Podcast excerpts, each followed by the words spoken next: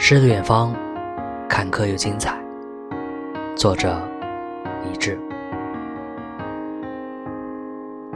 春日的清风扬起了谁的长发？正午的阳光又照在了谁的脸庞？高楼耸立的城市，有着数不清的人群，匆忙又嘈杂。偶然看见无人问津的深巷，那深巷里有花在盛开。回头时才发现，我们是否忘记了当初的梦想？忘记了想要一次诗的远方。翌日的清晨。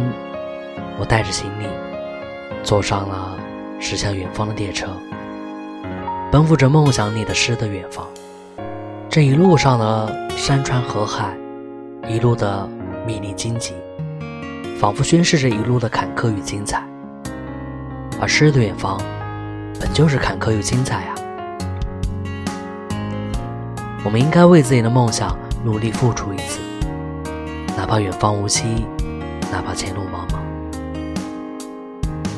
这长短不一的人生，不是只有努力活着才是真正的意义。真正的意义，都是一路上那些来往的风景。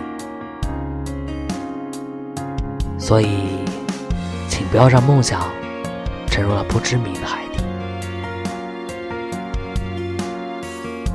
我是魏迟，晚安。